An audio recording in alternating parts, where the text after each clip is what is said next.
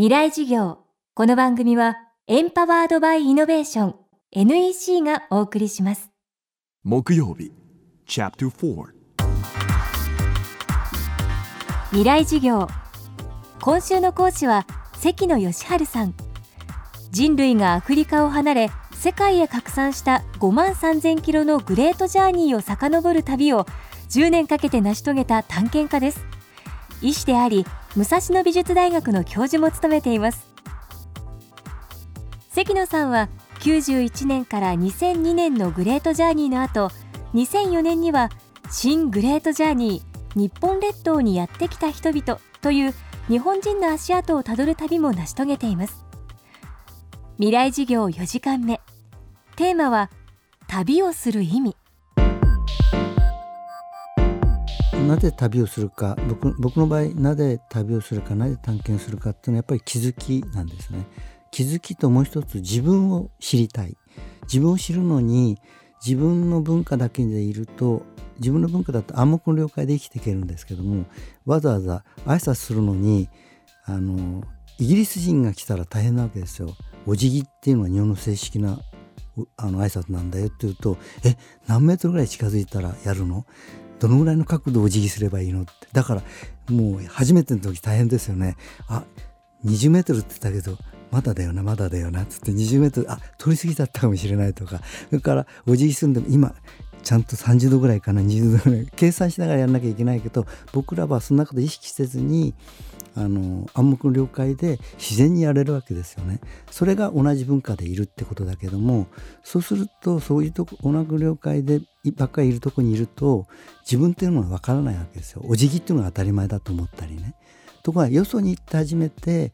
タコとかイカとか食べることはある人にとっては気持ち悪いんだってことが初めて気が付くわけですよね。でそういう外出ることによって初めて異文化に接触することによってそれを鏡みたいにして自分の姿を見ることができるだからあと本当にいろんなことにあこういうことがあの普遍的でこういうことが特殊なことなんだってことがその外の世界を見て初めてわかるんですね。だからそうそういう意味でも異文化に接触すること旅をすることっていうのはすごく大事じゃないかと思うんですよね。それからあの知らないことを知るっていうのは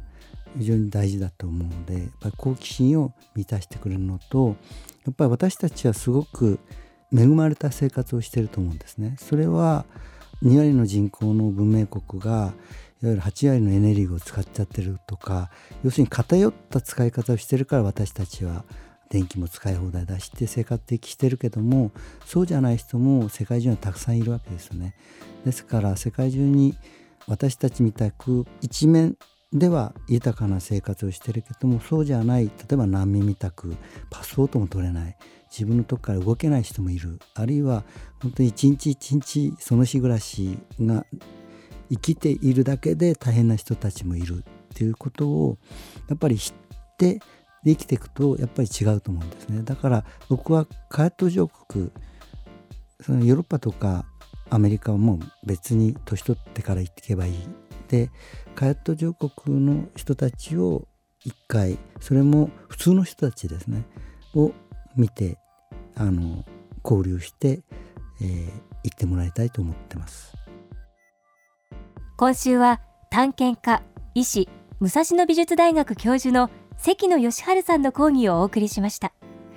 関野さんが監修を務める上野の国立科学博物館の特別展グレートジャーニー人類の旅は6月9日まで開催しています。そしてこの番組はポッドキャストでも配信中です。バックナンバーもまとめて聞くことができます。アクセスは東京 FM のトップページからどうぞ。未来事業来週は作家の船橋陽一さんの講義をお送りします。仕事には仕事のタブレット。NEC のライフタッチ R ビジネスは薄くて軽い10.1型1日持ち歩いても安心の長持ちバッテリー。営業の外回りでプレゼンテーションで。ビジネスの可能性が広がります。セキュリティ機能も充実で安心。ライフタッチ L ビジネス。NEC